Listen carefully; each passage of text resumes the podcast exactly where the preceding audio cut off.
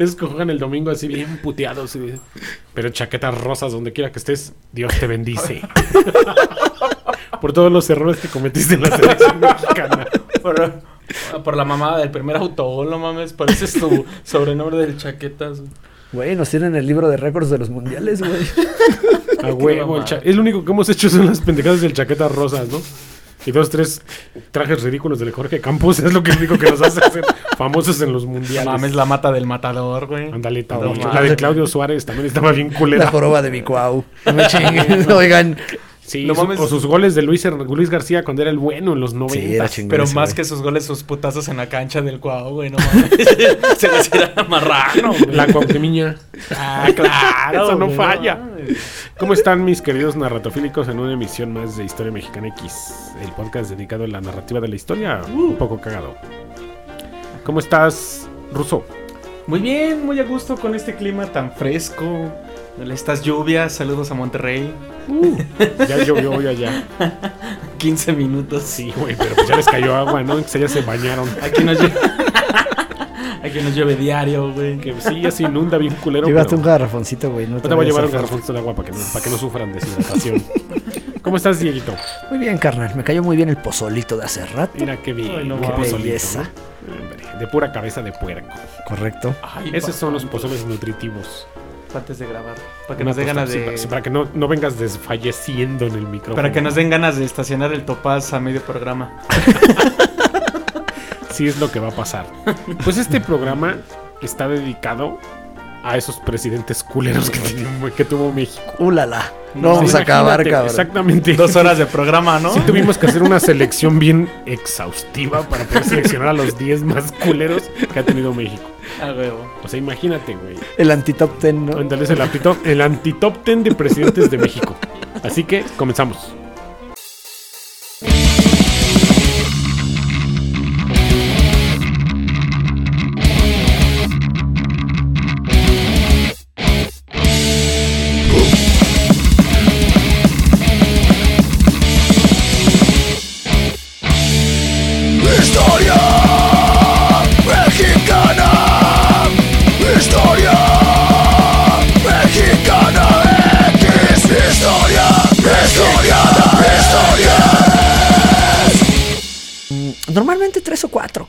Es lo que cada ocho días. A veces, a veces. No, pero sí estaba criminal. O sea, tres, pedo, cuatro días de pedos a la semana aquí es de cajón. Qué orgullo, eh, qué orgullo. Güey, es que termina siendo el spot de todos, güey. O Sí, sea, a huevo. De repente se van unos, llegan otros. Sí, Pero sí, mira, sí. Lo, lo chulo y lo hermoso es que antes de venir a grabar, limpia todo, güey. Mira Sí, qué güey, lindo. sí, Sí, llegamos güey. nosotros y vemos una casa decente. Sí, No, yo llegué y estaba hecho caca, güey. Te digo, yo quise tomarle foto, pero dije, no, mejor sí te voy a ayudar, carnal. A ver, pásame un trapito, güey. Pues ahora sí que comenzamos este top 10 de presidentes de la verga que ha tenido este país. y vamos a comenzar de atrás para adelante. Y vamos a hacer una cuenta post-revolución. Es una cuenta que, que no tocamos presentes del siglo XIX, sino es puro siglo XX a la fecha. Órale, va. Para que se acuerden, Di. Número 10. Number 10. Pedro Lascurain Paredes. Venga. Sepa la verga. Tiempo en el poder, 15 minutos. Está- No, imagin- no, 45 minutos, no hay que ser culeros. No, O sea, mames. hay- no hay que quitarle su tiempo en el poder. De por sí. Todo tu trabajo, tu vida Güey. política para llegar 45 minutos a ser presidente, güey. Qué culero su caso, güey. Su mandato duró 45 minutos, de las 5 y cuarto a las 6 de la tarde. Y la peor pendejada que hizo, él hizo presidente a Victoriano Huerta. No mames. O sea, imagínate, güey. Hizo que llegara ese chacal de la revolución, el culpable de todas las matanzas, el que se chingó a, a Francisco y Madero y anduvo de culero. Este güey lo nombró presidente. Qué pendejo. El 15 de febrero de 1913, después de que Madero y Pino Suárez presentaran sus renuncias tras las presiones del movimiento encabezado por Victoriano Huerta, ocupó interinamente el cargo de presidente de México. Conforme se establecía en la Constitución de 1857, su mandato duró tan solo 45 minutos. Son únicos actos de gobierno fueron tomar protesta, nombrar a Victoriano Huerta secretario de Gobernación para después presentar su renuncia y que éste accediera a la presidencia del mandato constitucional. Sea, no mames, puta. este güey es, es lo más culero que hizo por México fue nombrar presidente ese cabrón. Y, y- y ya en 45 minutos le partió la madre al país, güey. Porque por culpa de No güey, mames. güey se arrancó la revolución por culpa de estas pendejadas. Mamadas, güey. O sea, ahí tenemos un presidente verga que ha tenido este país. Pedro Lascuraín Paredes. Pero qué mamadas, ¿no? Perdón, güey. Está viendo un meme. No, no es cierto.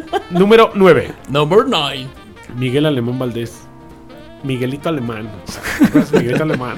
Miguelito Alemán. Con la llegada de Miguel Alemán al poder presidencial se inicia el civismo postrevolucionario, 1946-1952, con una muestra de que la estabilidad política se había consolidado y se había superado ya la etapa del militarismo, anunciándose el acceso al poder de un joven generación de políticos que no habían participado en la lucha armada revolucionaria.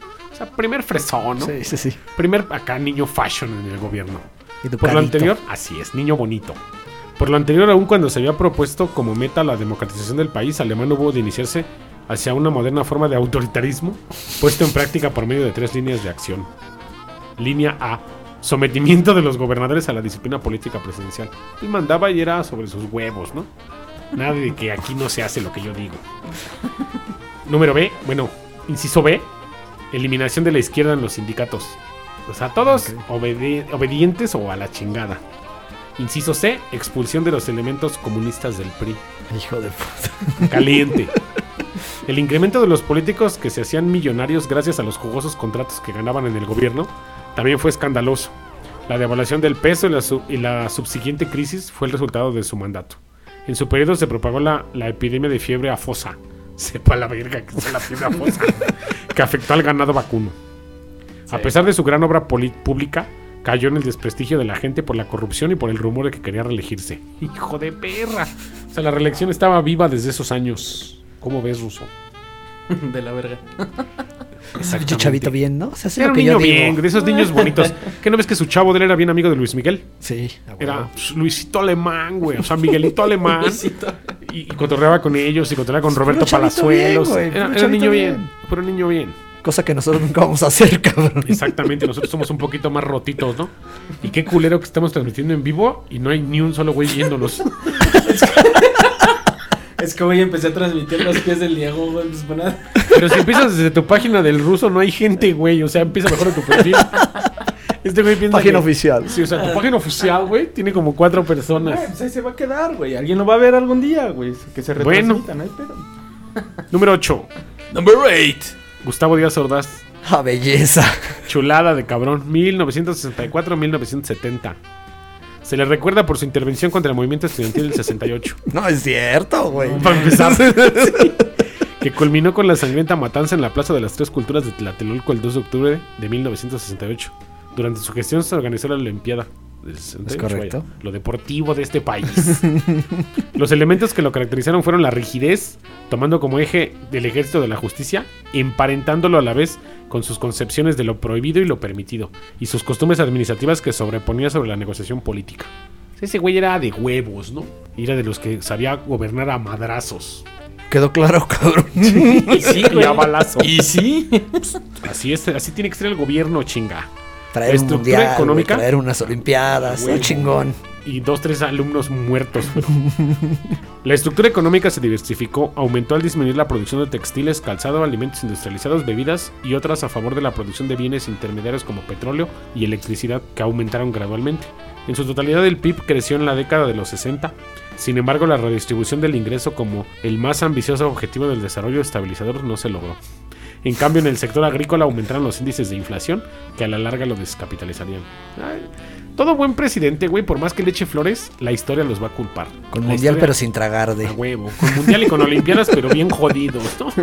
Y hartos, hartos alumnos muertos. Pero, pero creo que es cierto, güey. la- el tiempo se encarga de juzgar los errores, ¿no? O sea, tarde o temprano va a salir todas tus pendejadas y todo va a quedar a la luz, güey, de una u otra manera. Así que este cabrón, pues hizo su desmadre y, y en ese momento lo tenían con miedo represor en los 60. Era un miedo que se le tenía a este güey por los pedos de, los, de, de la matanza del 2 de octubre. Por ojete, pues. No era para menos el miedo, ¿eh? no era para menos, güey. Pues, pues sí. Número 7. Number 7. Luis Echeverría Álvarez. Otra chulada de cabrón. 1970-1976 y apenas murió hace como En paz 15 días, descanse güey. el señor, ¿no? 100 años duró ese cabrón, güey. O sea, bien diría mi amigo el Fernando Bonilla que Satanás lo tenga fuego lento en el infierno.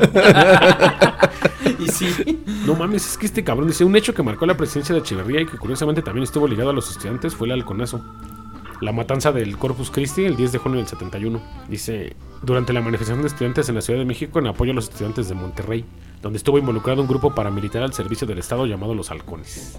Luis Echeverría concluyó este suceso desligándose del grupo pidiendo la renuncia del jefe del Departamento de Distrito Federal. Bien verga. O sea, este punto los manda a chingar y luego...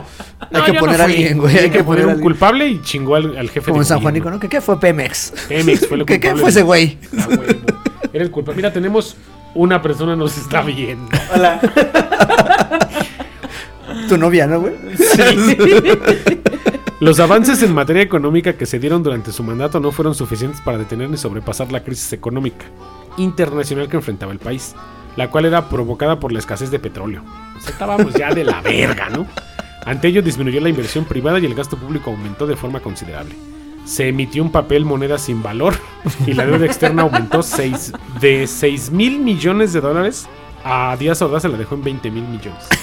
O sea, em- empezaron, empezaron a repartir los billetes del Monopoly, güey. O sea, sí, güey, pero imagínate, o sea, de 6 mil a 20 mil millones, no, si estaba la deuda perro, ¿no? Y esos güeyes gastando como patrones. Compró empresas al borde de la quiebra para sostener los empleos, pero a costa de influencias y corrupción, para variar. Para variar, güey, nada más. Durante su gobierno, el tipo de cambio fijo que existía desde 1954 era de 2 pesos con 50 centavos por dólar. Al fin de su sexenio llegó a 20 pesos por dólar. Y desde entonces, A 20 baros, ¿no? Sigue, sigue valiendo un Benito Juárez el dólar todavía. bueno, ya no es Ya no es Juárez. Benito, no. güey. Ahora, ¿qué, qué, qué, qué miden el billete a 20? Yo no lo conozco ese billete. Eh, no, no, el de la jolota es el de 50, ¿no? Desconozco, Holmes. sí, el, el de la jolota es el de 50. El de 20 no me acuerdo qué trae, güey. Es que feo caso. Que no, es que como no manejamos esas monedas tan pequeñas, pues no sabemos qué pedo, ¿no? billete de 20? ¿Qué trae? Que nos digan. En 1976, al entregar la presidencia a López Portillo, se produjo una nueva devaluación de la moneda, la cual se afirma como causa más tarde de la crisis nacional. O sea, desde allá había crisis, ¿no? Somos una generación que ha crecido con crisis desde puta madre, desde que mi abuelo era niño hay crisis en México.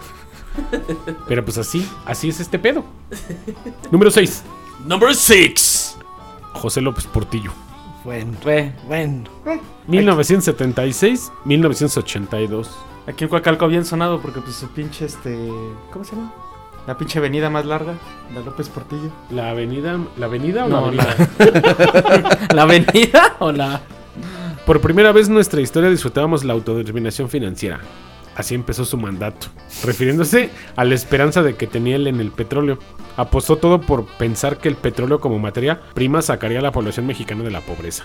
Así ha sido uno de los grandes errores en política gubernamental de todos los tiempos. No mames, aunque consiguió alcances en otras áreas, autosuficiencia alimentaria, política agraria y el reencuentro de los empresarios, esta equivocación fue estructural. Lo siguiente fue la liberación del endeudami- endeudamiento y los problemas siguen prevaleciendo con el raudal del dinero proveniente del petróleo. No Y el podían crédito- elegir otro cabrón para ponerle a la avenida aquí en Coacalco, cabrón. Es que ese güey le echó a andar, creo. Chale. Un saludo al Y Kevin. del crédito se intentó un proyecto de industrialización y modernización en cinco años que rebasaba todas las posibilidades técnicas y económicas. O sea, como tu presidente actual. El gasto público se desbocó. En 1978 creció un 38% No sobre el del 77 que ya se tenía. El, el presupuesto de egresos se elevó un 23% y el de inversión pública un 37% sobre el año anterior. En 1980 el gasto público volvió a crecer un 33%. Entonces, Este güey se puso a despilfarrar billete, pues verga. cine de eh, y andaba el durazo con él chambeando. O sea, estaba hermoso el asunto. Para atenuar los efectos de las vergonzosas acciones del gobierno, emprendió una tardía disminución del gasto público.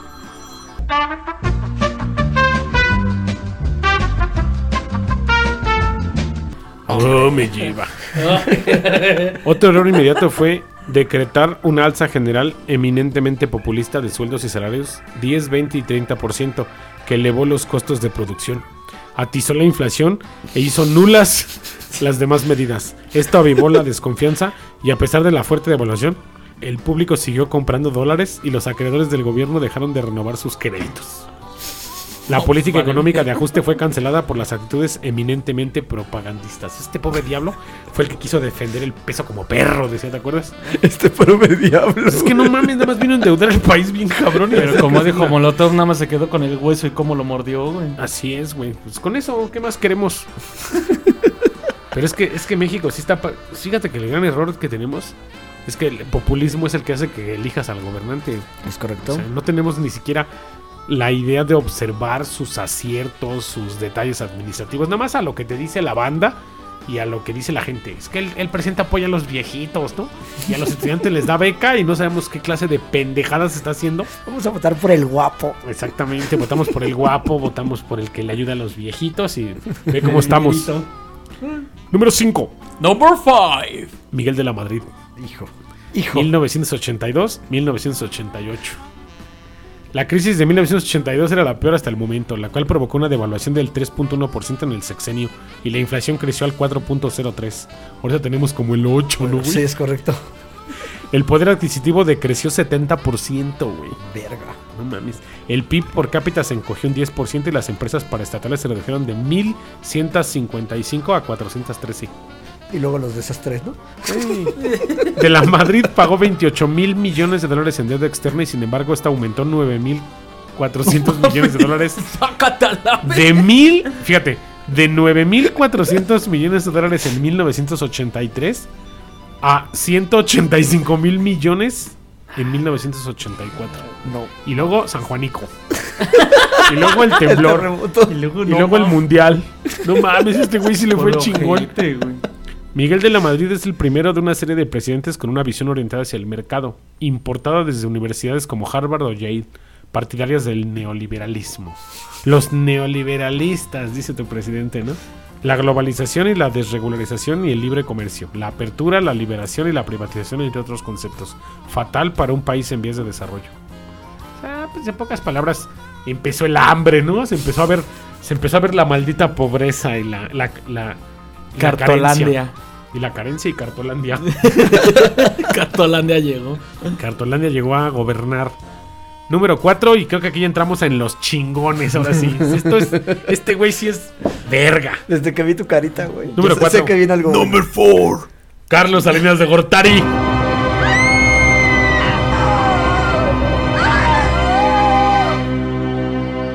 ¡Oh, belleza!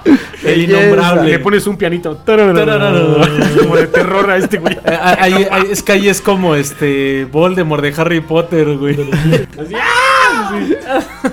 Es el villano nacional por excelencia. Correcto. No mames. A quien la opinión pública continúa acusando de todos los males hasta el día de hoy. Todo es culpa de Salinas. Pinches. Tiene 30 Controla años todo, que dejó el poder, pero sigue siendo ahorita el culpable de todo. Sigue manejando Dice las cuerdas del títere. Las piñatas y máscaras las a su figura siguen siendo de las más vendidas, pese a que fue el presidente hace casi más de 30 años. Es que sí es No cierto. ¿Te acuerdas de las máscaras Sí, que te tienen los semáforos de Salinas y las piñatas del chupacabras? Sí, güey. Se sigue vendiendo, pinche terror. Ascendió a la presidencia en una de las elecciones más polémicas de la historia reciente de México, en las que ocurrieron diversas irregularidades. Sí, es que fue se la caída el del sistema. sistema. Es correcto. La elección se llevó a cabo el 6 de julio del 88. Luego de una inestabilidad económica de más de 10 años, la estructura del PRI se debilitó. Pero pues al fin de cuentas se ganaron otra vez. Y entre los escándalos más sonados de su gobierno se encuentra el supuesto asesinato del precandidato a la presidencia de Luis Donaldo Colosio, de su mismo partido. Además, muchos no le perdonan el rumor, sin confirmar que claro, de que Adela Noriega fue la fantasía sexual de todos los televidentes ochenteros, fuera su esposa, y hasta que se la haya sacado de la televisión para llevársela a vivir a un castillo en Inglaterra. Además, durante su sexenio hizo su aparición en Chupacabras. Sí, sí. Güey. ¿A, a qué grados de estupidez llega el pedo, güey? Pues a este güey le echaron todo el pedo, ¿no? Estaba dando una actriz y salió el chupacabras y la devaluación y... La privatización de la banca ya había iniciado durante la administración de Miguel de la Madrid, cuando el gobierno vendió los primeros paquetes accionarios que permitieron hasta un 33% del capital social de cualquier banco fuera capital privado. Como este caso de Teléfonos de México, la privatización ocurrió por medio de subastas públicas. Mames. Empezó Se el subastó teléfonos de México. La venta de Telmex a través de la subasta pública de los grupos con control accionario mexicano fue encabezada por el Grupo Carso, propiedad del empresario Carlos Slim. Esto para modernizar la telefonía en México. El resultado es una de las telefonías más caras del mundo. El dios No Slim por favor. Así es. Su No gobierno mames. finalizó el 30 de noviembre del 94 y entregó el poder a su sucesor Ernesto Cedillo, dejándole una de las peores crisis financieras en México. Ay, te dejo el pedo, compa. Yo ya me ya voy voy. a mi castillo de Inglaterra. Todavía antes de que se fuera a la verga el levantamiento del Ejército Zapatista de Liberación Nacional, el STLN, el 1 de diciembre del 94 fue una señal del descontento que había por parte de la gente hacia su gobierno. Es que no mames, todo se juntó en ese año. Fue güey, cuando 94. ocuparon el Zócalo, ¿no? Cuando Ah, no, Zócalo. que salieron en Chiapas. El Zócalo lo ocuparon hasta después del 2000, que vinieron a Con- rol. Pero en ese tiempo esos güeyes en Chiapas se levantaron en armas y... O sea, el pueblo estaba... Pero este güey sentía que ya éramos gabachos, ¿no? Que ya éramos primer mundo. Nos engañó el hijo de perra. Nada más le quitó muchos Íbamos a ser ceros. primer mundo. Le quitó nada más muchos. eh, de hecho, también fue cuando llegaron los panchitos. Y, Son más hasta más antaños, ¿no? Sí. Son más antaños, pero se empezaron a hablar otra vez, a querer hablar de ese Sí, pedo, tenían que echarle culpa a alguien de todo lo que estaba pasando en México. Pero este cabrón sí, no mames, sí fue un desmadrito, güey. Qué culero caso, pero... es uno de mis presidentes más amados en este momento. Número 3. Number 3. Vicente Fox Quesada. Este carro. Hoy. Hoy. 2000, Oy. 2006. No mames, pinche botudo, culero. Oye, ¿yo qué?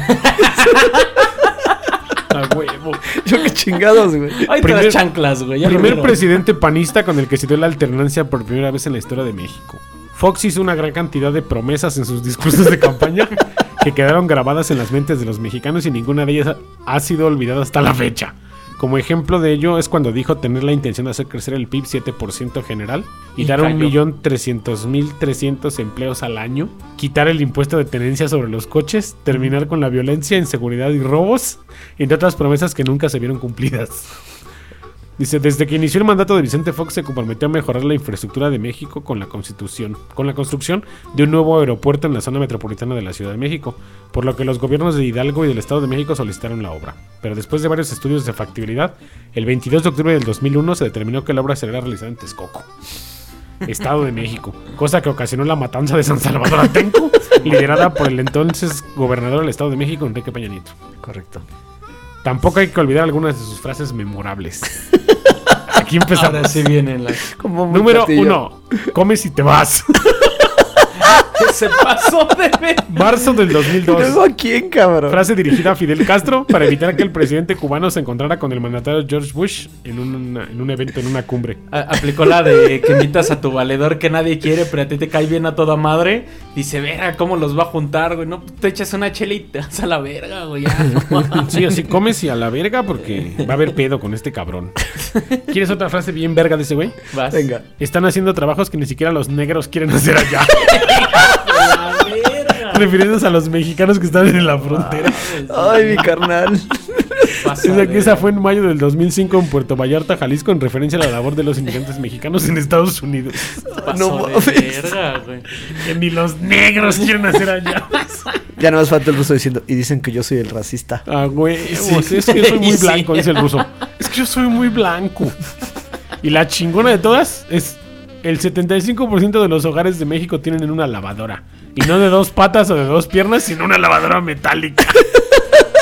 Pasó de verga con eso. No mames, era una mierda de sí, cabrón. una güey. pasadez de A fin de cuentas era un macho, ¿no? Güey, qué pena de cabrón. Güey, ese güey no me llegó a la presidencia para internacional, salir como en cuatro programas de otro rollo, güey. de Es bien Ramones, grifo güey. ahorita, güey. Es bien marihuana. Ah, Ese güey sí, está legalizando. Paradise. Fue, fue el que dijeron que los mexicanos tienen el presidente que se merecían, ¿no? Ah. Fue, fue por él, ¿no? Sí, pues estás viendo el pedo. No mames, güey. Desde ahí empezamos, de, valió madre este pedo. Pero los presidentes anteriores eran muy institucionales, güey. Siento Sí. que el PRI no perdía, a pesar de que teníamos culeros en el gobierno, como ya los vimos en la lista, pero al final eran muy institucionales y este güey era un desmadre, güey. O sea, ve las pendejadas que decía, güey. O sea, sí le valía verga bien cabrón. Bueno, ya después siguió uno que igual, ¿no? Pues, número dos, Number two. Felipe Calderón Hinojosa. El compa del Diego. Mi carnal. Ese sí es mi carnal, cabrón. El comandante, ¿no? El tomando. Su toma de protesta el 1 de diciembre de 2006 estuvo marcada por el cuestionamiento sobre su triunfo en las elecciones. Debido a que los diputados del PRD habían tomado la tribuna en la Cámara de Diputados, Calderón tuvo que entrar por una puerta trasera del recinto para ser investido como presidente de la República y el evento duró cinco minutos nada más.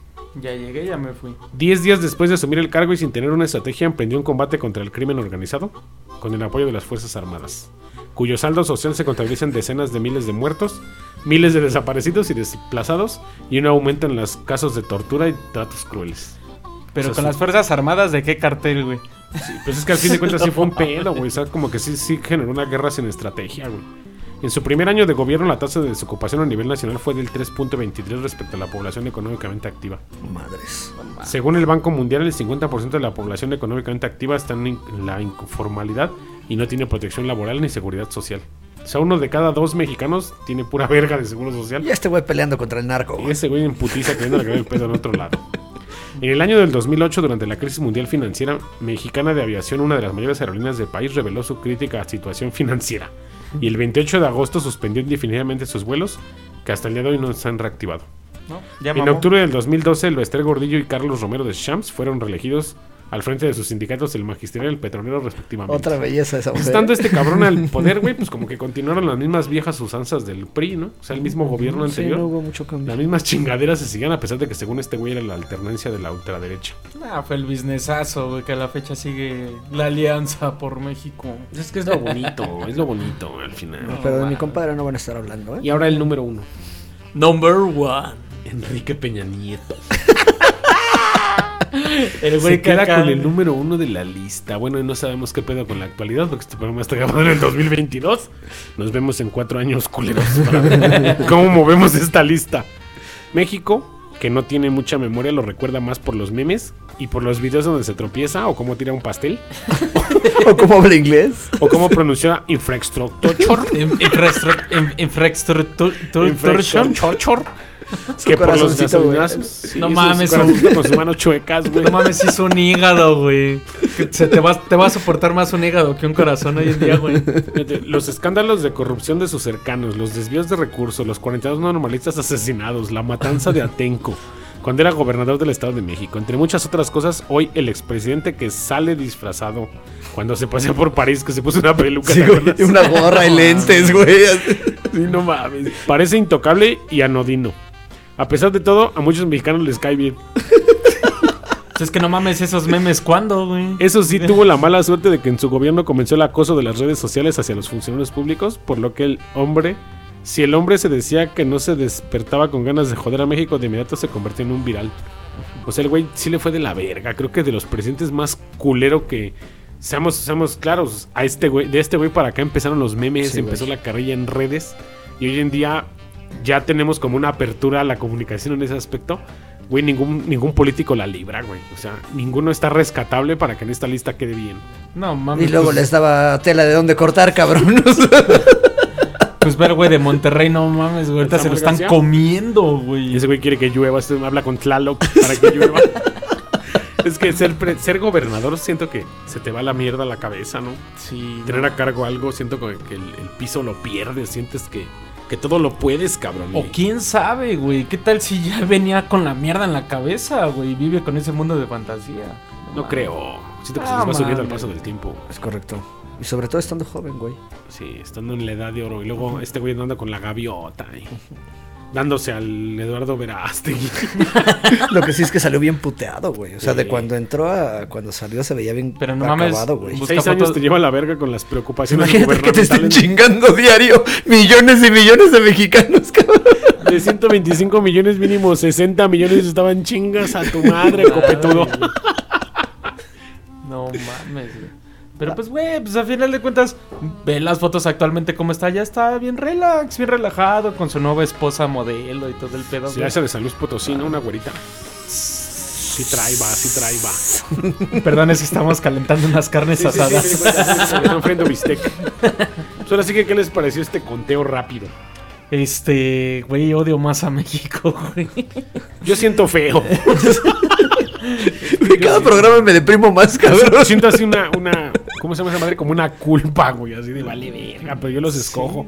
yo voto por ellos, ¿no? Que es lo peor de todo como Es que, güey, pues es que sí salimos así como que más deprimidos en ese pedo de decir, verga, güey, amo mi país, pero, güey, los güeyes que han estado ahí nos Pero es que el mismo pueblo los pone, cabrón.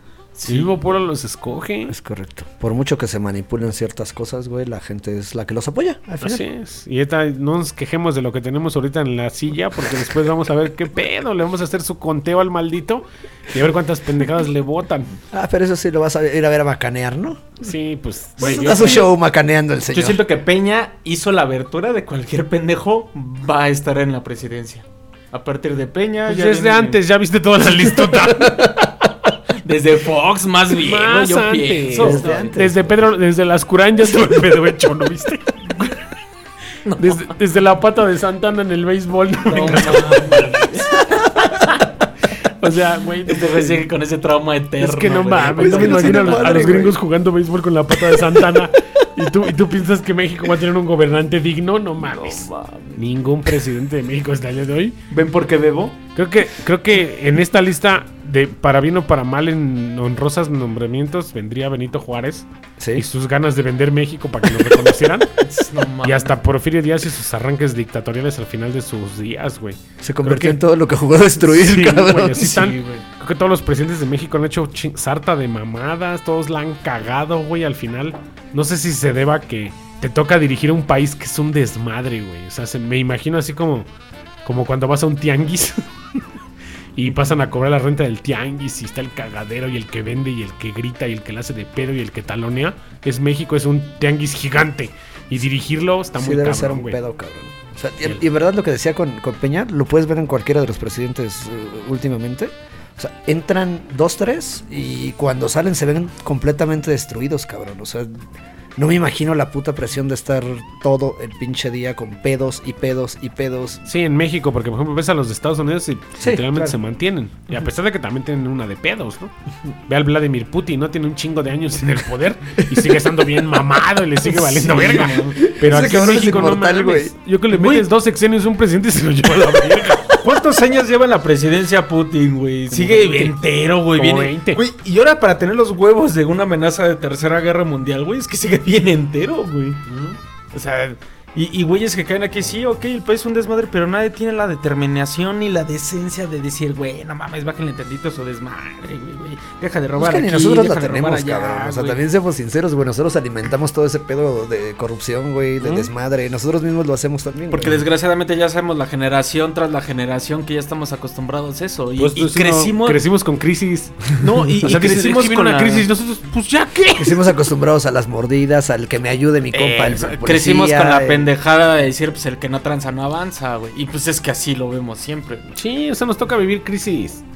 Porque eso es lo mismo. Acostúmbrate. Güey, acostúmbrate que siempre estamos en crisis. Ustedes nacieron en la crisis. Entonces no se quejen de su presidente actual, no mames. pues, Y los lo va a dejar en crisis y viene otra recesión ¿Cuántas peor. historias de mexicanos en otros países que llegan y la revientan, güey? Porque están acostumbrados a vivir aquí asalto de mata con hambre. Llegan a otro país donde sí se les apoya. No mames, desarrollan un chingo. y aquí no que estamos mames. peleándonos por un bolillo, ¿vale? Pura Vale verga, güey, por un envase de caguama, güey. No hay de otra. Ah, por eso no se pelea, güey. Ese siempre se comparte, carnal. Carajo. todo el mundo, todo el mundo coopera para eso, güey. Así de préstame un envase. Carajo. Bien mugrosos y bien hediondos de que se pudrió la chela adentro, pero tienes ahí en la sotehuela dos, Ya, tres. ya no es pena y circo para el pueblo, ya es chela y fucho para el pueblo. güey. Así es, A es huevo, correcto. chingada madre. Pan y circo, no pena y circo, güey. Una mamada así era. Va. Pues, ¿Qué te pareció este programa, mi ruso? Este, los odio a todos. ¿Y tú, Diego, ya quedaste claro? Me sigo, me sigo deprimiendo, cabrón. Cada, cada capítulo, güey. ¿Cómo te encuentran en redes, ruso? Este, como Dan Ciner en Instagram y en Facebook y Ruso como página oficial, háganse a la verga. Ay, ruso página oficial. ¿Y a ti, Diego? Diego del Valle en Facebook y Valley From en Instagram. Yo soy Gamaliel Mol y me encuentran en redes como Gamaliel Mol. En TikTok, de- Y en TikTok, en Instagram y en Twitter como Gamaliel Mol. Y en Facebook como Gamaliel Molina. Les voy a pedir un favor a mis narratofílicos. Califíquenos en Spotify. Califíquenos a los que nos escuchan en, en Apple Podcast. Pónganos una estrellita en el programa porque nos hace un gran paro para llegar a más oídos. Estamos creciendo exponencialmente este programa gracias a ustedes. Y créanme que si tenemos oportunidad de tener más escuchas, vamos a mudarnos a YouTube y ahí nos van a poder ver la cara mientras narramos estas La cara de pendejadas. pendejo que tenemos. O sea, imagínate la cara del ruso y del Diego bien perros crudos grabando este programa. Entonces, échenos la mano con la calificación y poniendo algunos comentarios bonitos en las plataformas. Pónganle ahí dedito chido, pónganos cinco estrellitas o las que nos quieran poner y pongan un comentario de corazón con este programa que se los vamos a agradecer todos los días. Los amamos, gracias a todos. Esto fue Historia Mexicana X y besos en el Tragasables. Besos por donde nacieron estos presidentes. Besitos chiquitos. Hasta la próxima. Bye.